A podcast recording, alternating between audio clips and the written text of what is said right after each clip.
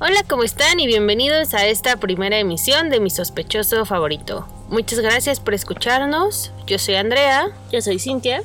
Y hoy les hemos preparado un programa con un caso que lo tiene todo. Una heredera hermosa, una muerte misteriosa y mucho glamour del antiguo Hollywood. Esta es la historia de Georgette Bauerdorf.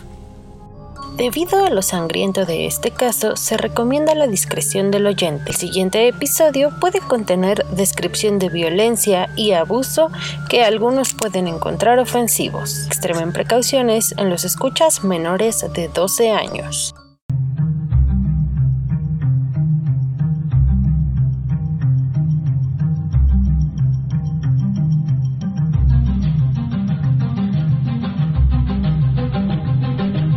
Georgette Bauerdorf era una joven socialite con un gran futuro. Nació el 6 de mayo de 1924 en Nueva York, siendo la menor de dos hijas del matrimonio entre el petrolero George Frederick Bauerdorf y su esposa Constance Tannhauser.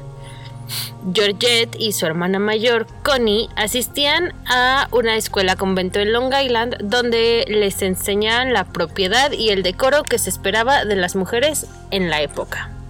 Nunca me han caído bien las monjas. No, no son personas Pues eh, yo siempre que salgo a cualquier lado me encuentro monjas, a donde sea. al super, a Office Depot, al, a todos lados me encuentro monjas. En el camión. Mm, no me gusta. Eh, la familia Bauerdorf vivía una vida llena de privilegios en Nueva York, pero después de la muerte de Constance en 1935, eh, los Bauerdorf se trasladaron al otro lado del país, hasta la ciudad de Los Ángeles. Cuando Georgette tenía 11 años, donde continuó su educación, que la seguía preparando intelectual y socialmente en la escuela Westlake para mujeres. Después de su graduación en 1941, la joven Georgette se mudó al departamento perteneciente de su familia en West Hollywood, en el complejo de lujo conocido como El Palacio. Georgette, ahora de 20 años, quería seguir una carrera como actriz, mientras tanto, la joven heredera trabajaba en la oficina de servicios a la mujer en Los Angeles Times. Era como una especie de... No quiero decir secretaria, pero secretaria. Era como asistente secretaria, ¿no? Ajá, o sea, como esos trabajillos que tenían como... Pues las, las muchachas riquillas después de que van a la escuela en lo que encuentran esposo. Ok. Haz de cuenta. Estos eran tiempos de guerra para todo el mundo y debido a esto, en la ciudad de Oropel se construyó un lugar llamado The Hollywood Canteen, construido principalmente por Perry Davis, John Garfield y otras luminarias de la época.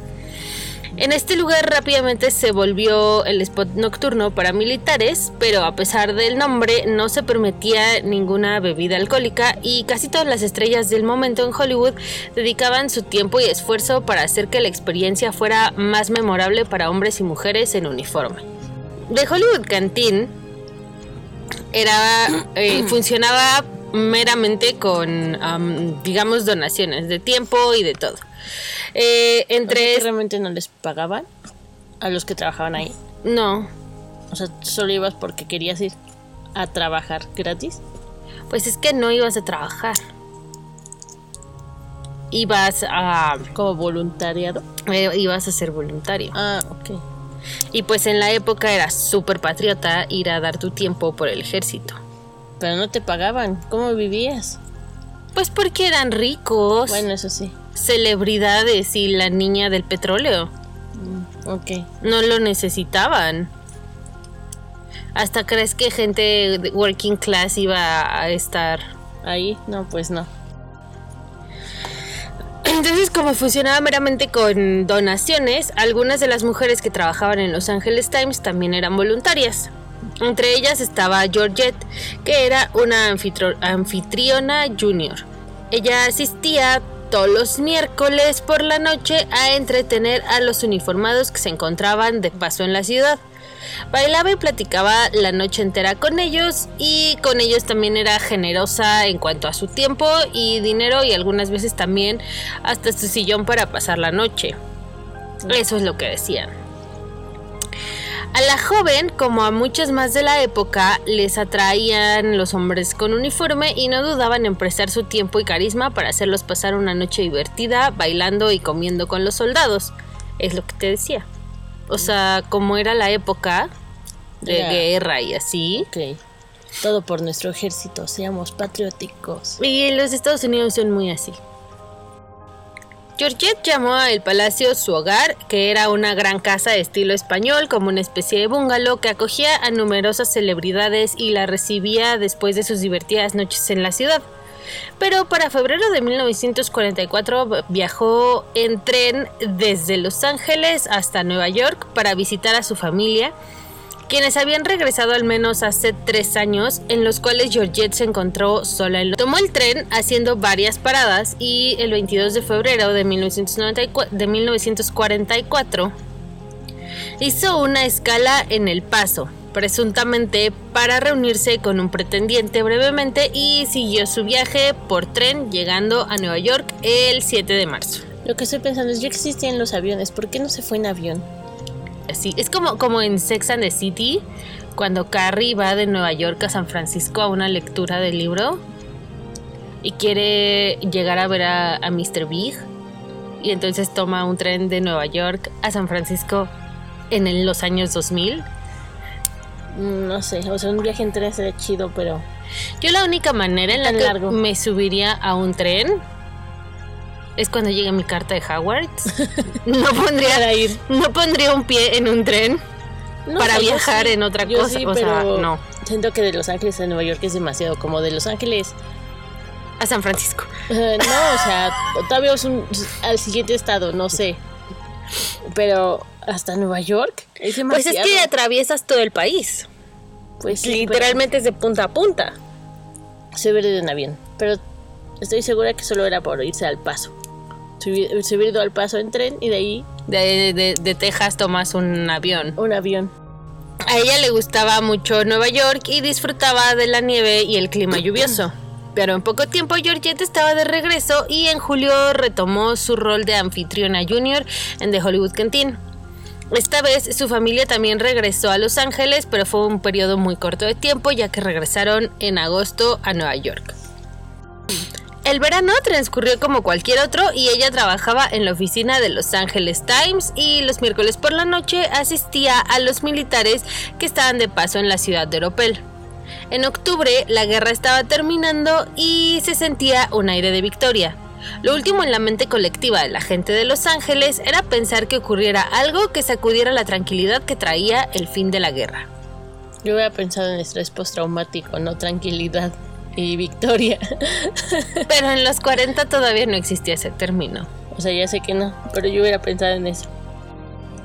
todo ocurría perfectamente normal y incluso eh, el, hasta el clima era perfecto y normal, o sea, los días eran frescos, claros, ya sabes, como estas brisas de otoño que, que se sienten así Muy de la época y todo está así súper tranquilo hasta la noche del 11 de octubre de 1944 que tomó a la ciudad por sorpresa y tanto que sigue siendo un misterio lo que ocurrió. Un miércoles, como cualquier otro, en el que Georgette se encontraba en The Hollywood Canteen, donde su papel de anfitriona junior significaba que bailaba y entretenía a los militares en escala en Los Ángeles, nada parecía fuera de lo común esa noche. Al final de su turno saltó en su carro. E- El carro tal cual no era de ella, era un Pontiac Coupé. Ujú. Que Dices el modelo de coche como si supiera qué modelo de coche es. Ay, Yo tampoco sé qué modelo de coche es, Suponemos que es un auto bonito. pero eh, era como novedoso y caro Pontiac en la Coupé. época. Un Pontiac Coupé. Que realmente era de su hermana, pero su hermana lo dejó. eh, lo dejó en Los Ángeles cuando ellos se fueron a Nueva York la primera vez. O sea, tienes que poner Pontiac Coupé de 1944. Ok. Yo sí he visto fotos, es un carro, o sea, se ve viejito. Oh, ya sé cuál es. Sí, sí, sí, ese es el carro. Ok. Entonces era un Pontiac Coupé que era de su hermana, pero la hermana lo dejó en Los Ángeles cuando la familia se fue, regresó a Nueva York y pues la quien, quien lo ocupaba era Georgette. Entonces al final de su turno se, se subió a su carro y se dirigía hacia, hacia su casa cuando vio a un militar haciendo autostop. Ok. Ella se acercó y lo llevó algunas millas hacia el oeste y ella le habló de su novio en Texas, del cual esperaba una llamada. El militar se bajó del carro y la vio alejarse y mm, no pasó Nada más. nada más. Como antes la gente confiaba cañón en la gente para hacer parada con dedito. Yo nunca lo haría. Jamás. O sea, yo no podría hacerlo. Como puede salir bien, puede salir mal. Siempre puede salir mal. Georgette después de esta interacción llegó a su departamento alrededor de la medianoche y fue a la cocina para prepararse el snack más raro de la historia porque comió un poco de melón y una lata de jotes. Cero rico, cero rico. Yo no me imagino llegar a tu casa como a medianoche Es decir, se me antoja cansada de haber trabajado y luego de haber ido con los militares y así, no. Pero bueno, a lo mejor es un placer de ricos que nosotros no conocemos. Puede ser. Lo dudo. Eh, limpió un poco lo que ocupó cuando comió esta combinación tan rara y tiró los restos de la fruta a la basura. El conserje del palacio, el señor Atwood, escuchó el sonido de sus tacones caminando por la cocina de su departamento y poco más después de la medianoche escuchó lo que sonó como una bandeja chocando contra el suelo, que asumo yo que era como de plata o algo por el estilo, porque si no, no hubiera generado tanto, Tanto ruido. ruido. No lo suficiente para que se escuchara en el departamento de abajo o en, la, en el departamento del conserje. Eh, luego, alrededor de las 2.30 de la madrugada, un vecino escuchó una mujer gritar, ¡Para, para! ¡Me estás matando! Pero tampoco pensó Más de eso. más que eso y se volvió a dormir.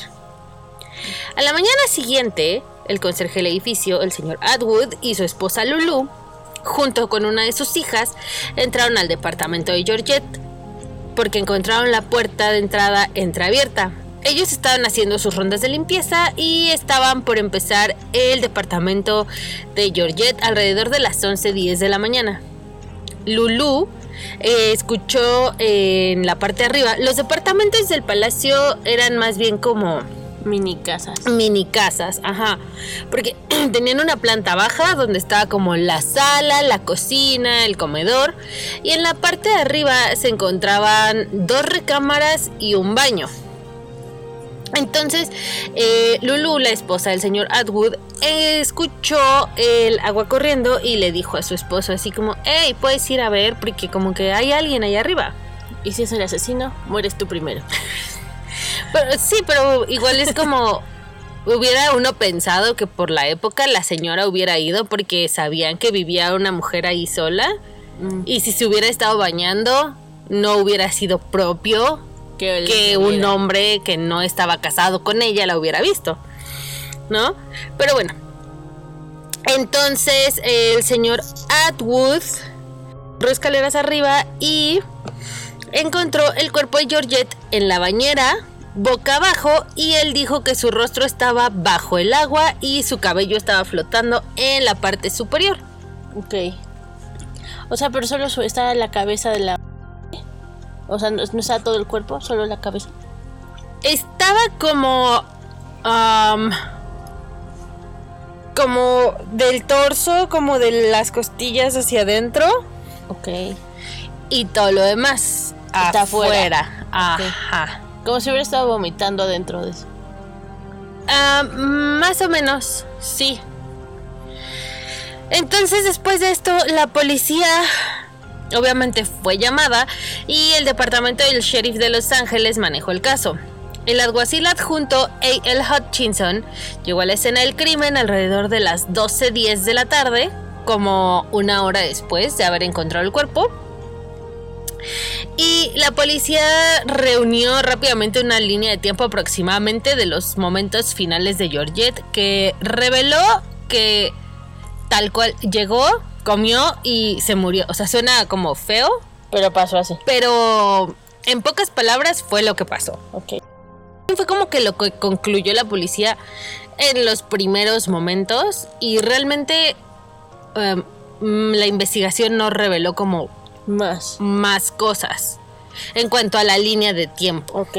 Cuando inspeccionaron la escena un poco más a fondo, notaron que solo llevaba la parte superior de su pijama, de estas pijamas como de ¿De seda que había en la época, que eran como am, camisitas que se abrochaban y quizás un pantalón y se ponían como una bata bata de noche. encima. Entonces, eh, ellos se dieron cuenta que su dormitorio estaba prácticamente intacto y la mitad inferior de su pijama había quedado en el suelo de su habitación.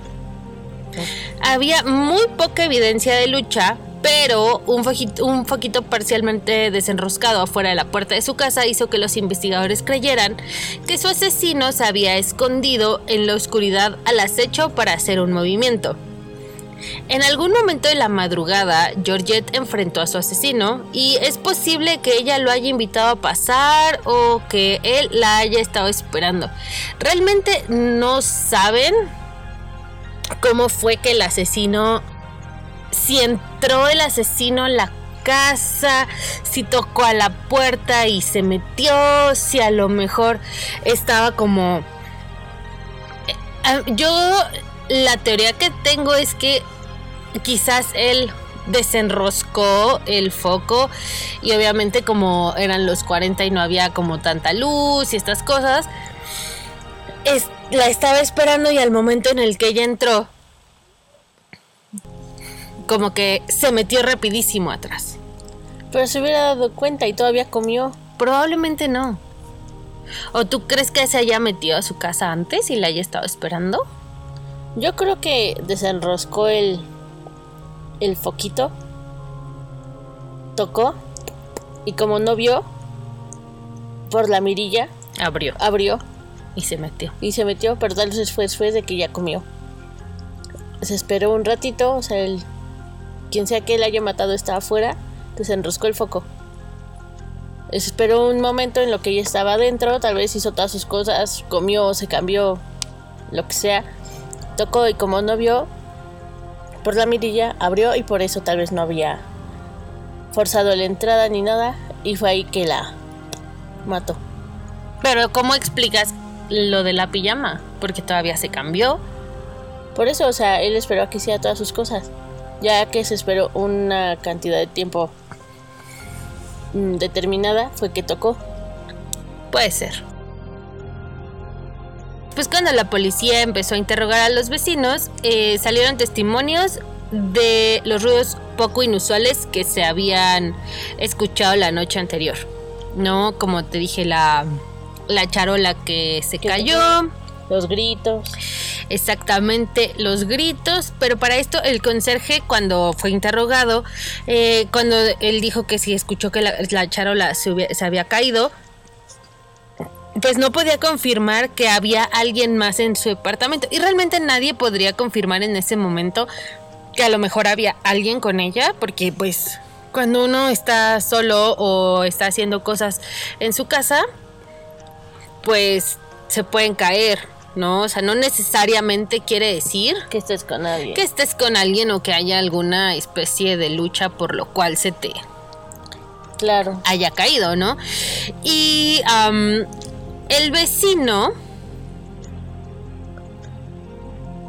asumió que los gritos eran de una disputa pues doméstica, ¿no? Quizás un par de esposos o algunos novios peleando por cualquier cosa y realmente no pensó más de eso y se volvió a dormir. Pues es que. ¿Qué pensaría? Pues O sea, es que a está lo- peleando alguien y. o, o incluso ni siquiera sabes si se están peleando, puede ser que estén jugando y Ya. No, uno es un poco exagerado, como, ah, me estás lastimando, ah, auxilio, ¿no? Algo por el estilo. Eh, el forense después reveló que la causa de muerte de Georgette fue estrangulamiento y la habían estrangulado con un trozo de material de vendaje metido en su garganta. Ok. Confirmó también más tarde que había abundantes hematomas y raspaduras. Y reveló que había sido violada. Por eso sus pantaloncillos estaban en su cuarto. Mm, sí y no, porque probablemente se había cambiado antes del ataque. Mm, Porque si sus pantaloncillos hubieran estado en su cuarto por el atacante, hubieran estado quizás rotos. Y no hay ninguna mención de que estuvieran rotos. Cierto, cierto. Los nudillos de la mano derecha de Georgette estaban aplastados y magullados y también dijo que en su muslo derecho había una huella de una mano e incluso había marcas de las uñas hundidas y perforadas en la piel. ¿Te imaginas la fuerza que tenían que haber ocupado? Porque cuando obviamente eh, tomas un poco de fuerza y pones tu mano o cualquier cosa en, en otra parte de tu cuerpo o en el cuerpo de alguien, se pone rojito, pero al momento Ya. se quita. No tendría que haber sido con mucha fuerza. Pero para que haya quedado tan marcada, muchísima fuerza. También tenía un gran hematoma del lado derecho de la cabeza y otro en el abdomen, resultado de eh, contundente con golpes de puño. Que sugirieron que Georgette había puesto como pues una gran gran lucha y su atacante pues la trató de controlar con los golpes, ¿no? Conforme avanzaba la investigación, el descubrimiento de la heredera parecía que era la única pista que tenían. Desgraciadamente no les decía mucho.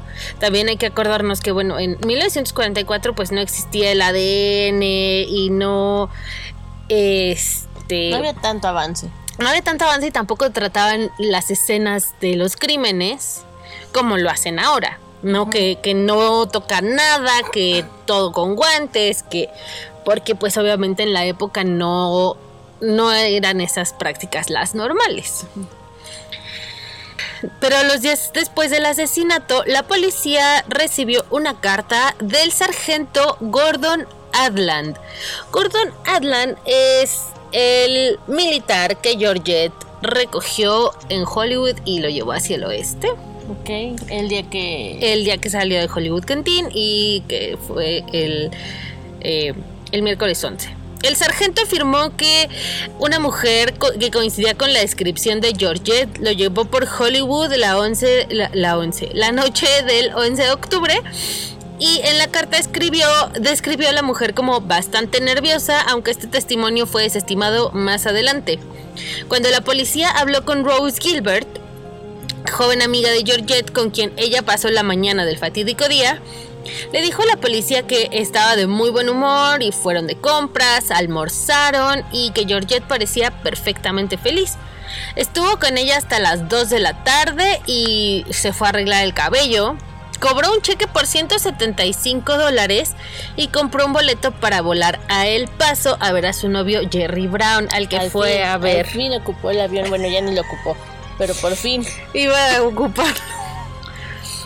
No, eh, Jerry Brown y ella se conocieron en The Hollywood Canteen y ella estaba muy ansiosa y muy emocionada de ir a verlo al paso porque él se iba a, eh, se iba a graduar del programa de entrenamiento del ejército en el que estaba allá en Texas. Ajá. Entonces ella estaba como muy emocionada por eso, lo cual como que no coincide mucho con La descripción del otro güey. la descripción del sargento de Ajá. que ella estaba como pues Nerviosa. nerviosa o asustada. Ok. No, la policía también pues hacía todo lo que podía para atrapar al responsable del crimen y durante la examinación de la, de la escena en el dormitorio encontraron un diario en el que contenía los nombres de algunos militares y las autoridades del ejército también se unieron al departamento del sheriff en busca de pistas. Incluso un marinero también fue interrogado en Long Beach, pero se determinó que no había sido su atacante. Realmente no hay como muchos reportes de cuál es el vínculo o cómo fue que llegaron a ese marinero, pero pues igual Como bien random. asumo que también fue como alguien con quien ella tuvo algún tipo de contacto en The Hollywood Canteen.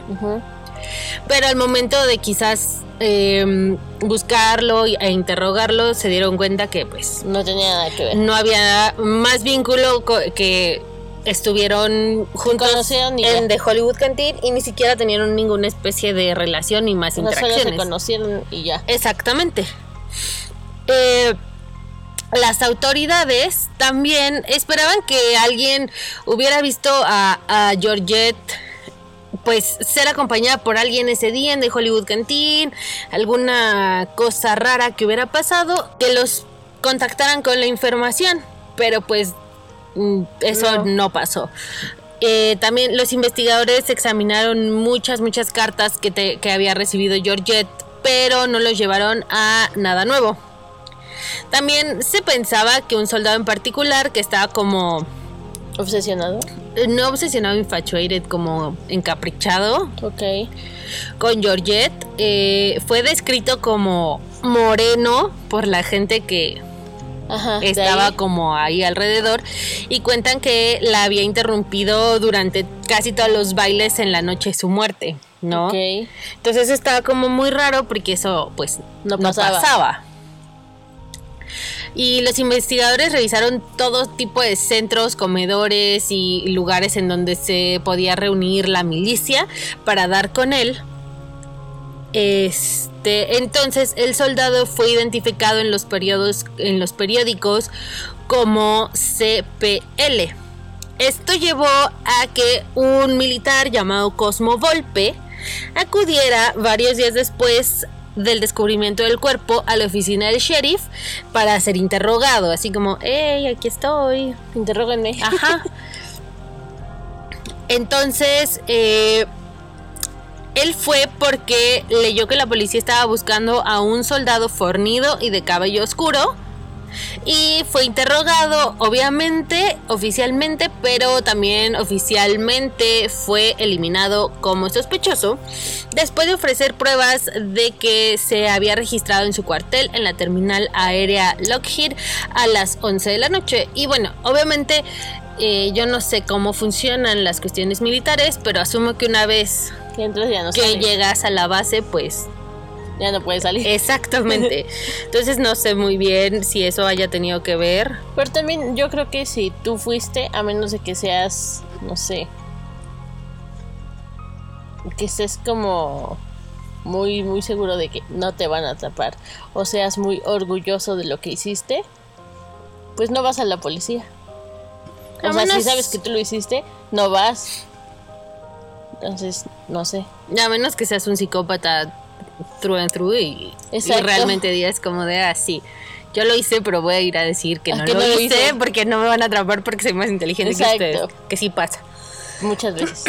Entonces, eh, otro testimonio de otra amiga de Georgette, June Ziegler, quien estaba en The Hollywood Canteen con ella el día, eh, ese miércoles, le dijo a la oficina del alguacil que Georgette había salido con otro militar menos de un mes antes de su asesinato. Y según June Ziegler, eh, Georgette le había dicho que bueno, el soldado se sentía bastante atraído por ella, pero Georgette no se sentía como tan atraída por el soldado. Entonces decidió dejar de salir con él. Y el soldado fue buscado para ser interrogado por los oficiales, pero también fue descartado. Eh, Rose Gilbert, la amiga con la que fue a, ¿A desayunar? a desayunar el día de su asesinato, también dijo que Bauerdorf realmente ella nunca entretenía a amigos cuando estaba sola. Y la secretaria de su padre, que también estaba como en la escena y así, fue interrogada porque pues obviamente interrogan a todo el mundo, ¿no? Y ella reveló que, bueno, ella ocasionalmente dejaba que los hombres pasaran brevemente, pero ella nunca les pedía que se quedaran, como se había eh, dicho antes que también les prestaba como, que les decía como, hey, puedes pasar la noche aquí y tal. Eso era como una creencia popular general, pero realmente nunca fue así. Ok, o sea, como que la gente pensaba eso, pero no pasaba. Ajá, porque era muy amable, pero era porque era una mujer muy educada y decorosa, porque era millonaria, Ok. ¿no? Pero eh, realmente, o sea, como que los dejaba pasar así como de, ay, oye, me dejas usar tu baño, este, me puedo refrescar rápidamente, me regalas agua, como, ajá, órale, exactamente. Entonces, debido a su educación de, de, un convento y en la Escuela de Niñas de California, pues como tenía ideas muy estrictas del decoro, no permitía que se quedaran. Se quedaran.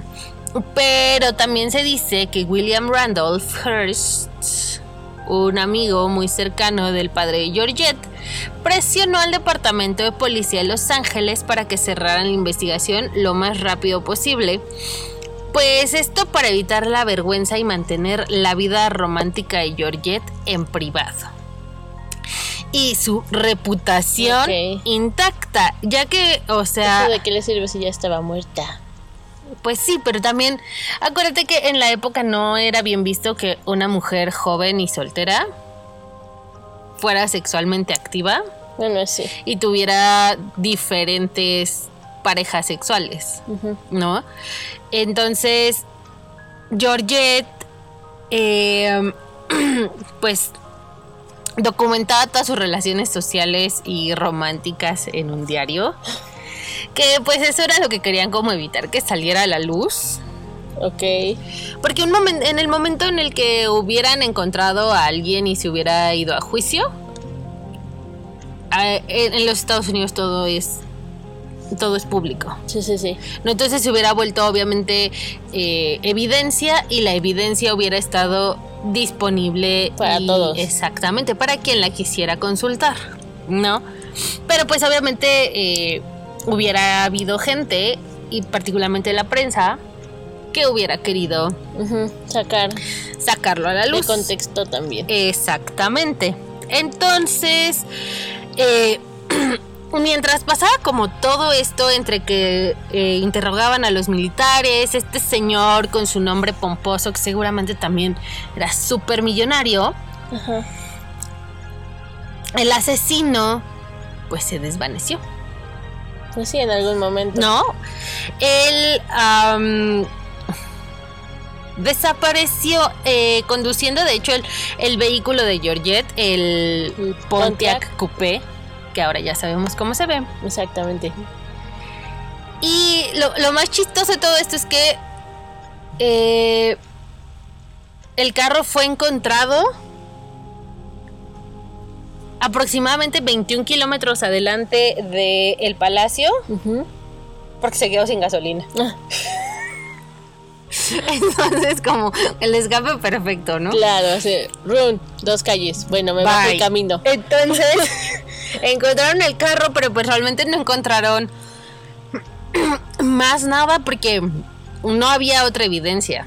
Ok. Eh, cuando encontraron el carro, algunos mecánicos revisaron y encontraron que había un, como una bolladura que era, según los mecánicos, como muy reciente. No sé cómo te puedes dar cuenta de qué tan reciente es. Yo creo por el desgaste de la pintura. De la pintura, sí. Además también si consideras que Georgette era millonaria y así como que no le hubiera gustado tener el carro abollado, se hubiera comprado otro y ese lo hubiera tirado a la basura. O lo hubiera mandado a arreglar enseguida. Eh, pues solamente dijeron como, ah, bueno, sí, la abolladura es como... Reciente. Reciente y se nota que chocó con otro carro. Y ya. Pero pues no, o sea, en más nadie realmente nunca hubo un reporte y como de, eh, choqué con este carro. Nada. Ya.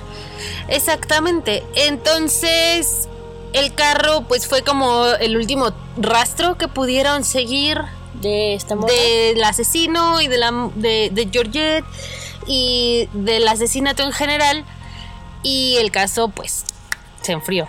Ok. El cuerpo de Georgette regresó a Nueva York por última vez en tren. Otra vez. Otra vez. Pero ahora ya no hizo paradas en ningún lado. Y Pero imagínate en un tren, un cuerpo. en los 40. Ay, no. La ventaja es que no hacía calor porque era octubre. Bueno, sí. Entonces. Bueno, tan siquiera. Al menos eso estaba a favor de los pasajeros del tren.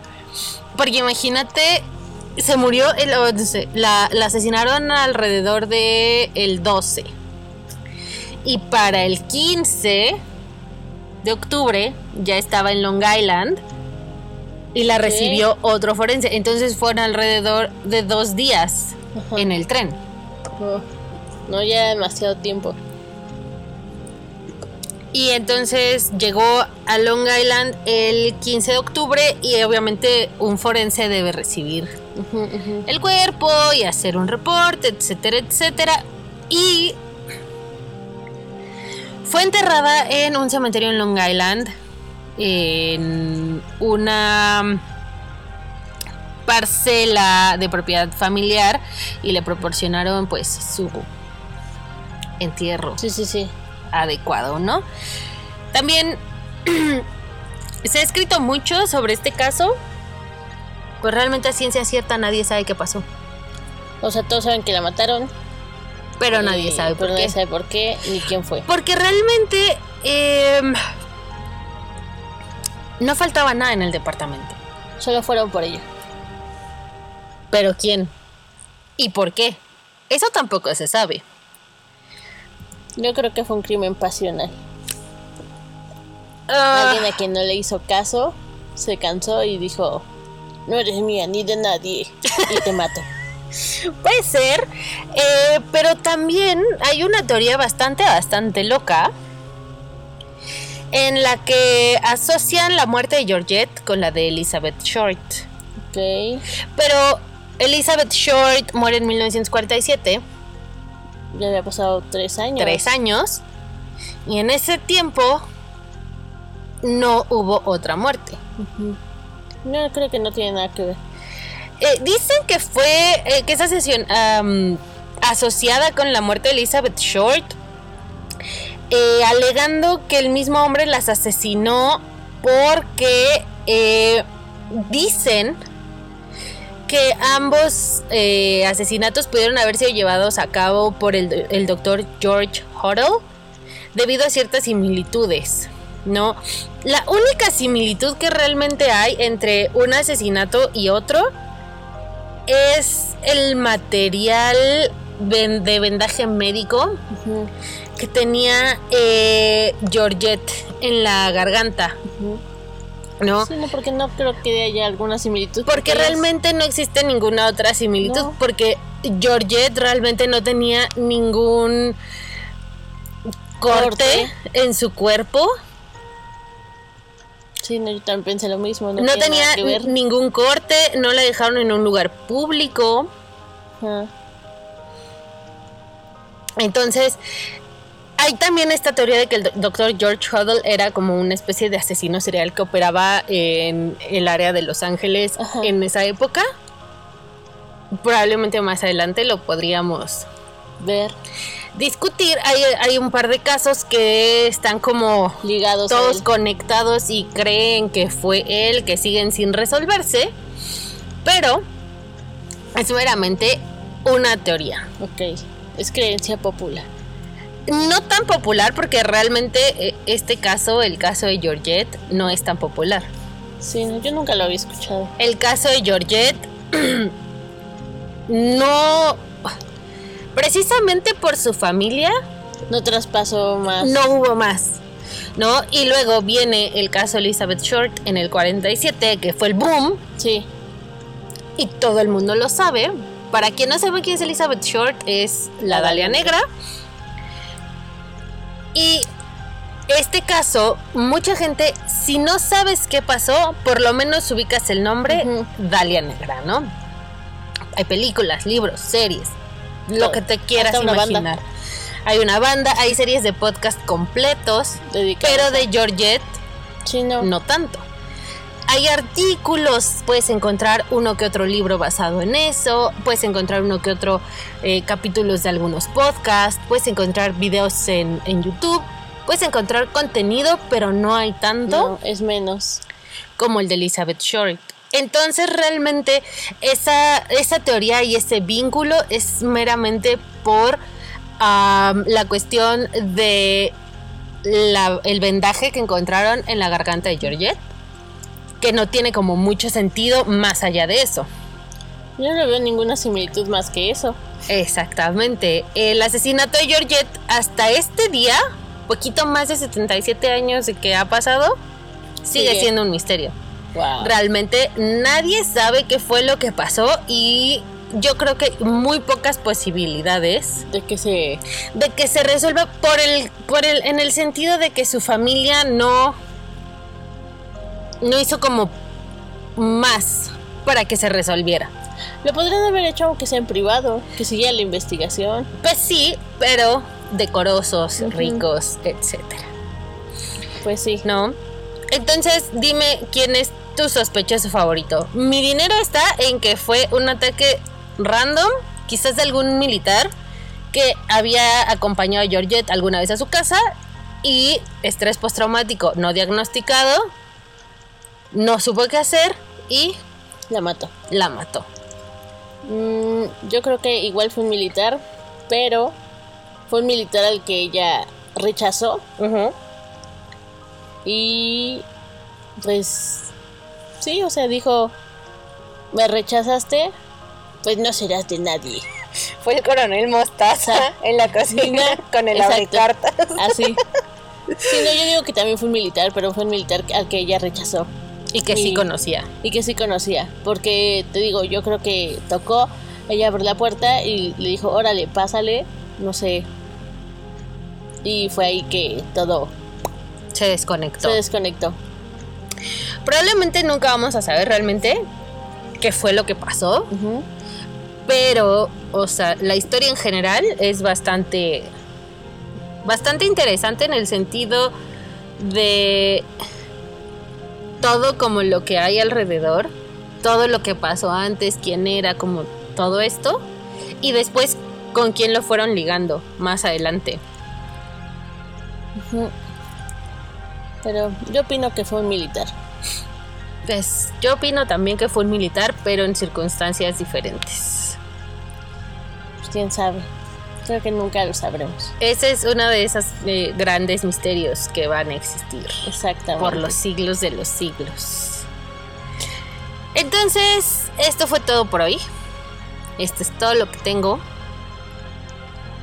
Muchas gracias por acompañarnos en esta primera emisión de Mi sospechoso favorito. Los esperamos el próximo jueves con una nueva historia, nuevos sospechosos, en donde quiera que escuchen sus podcasts. Hasta la próxima. Bye. Auto. A jugar.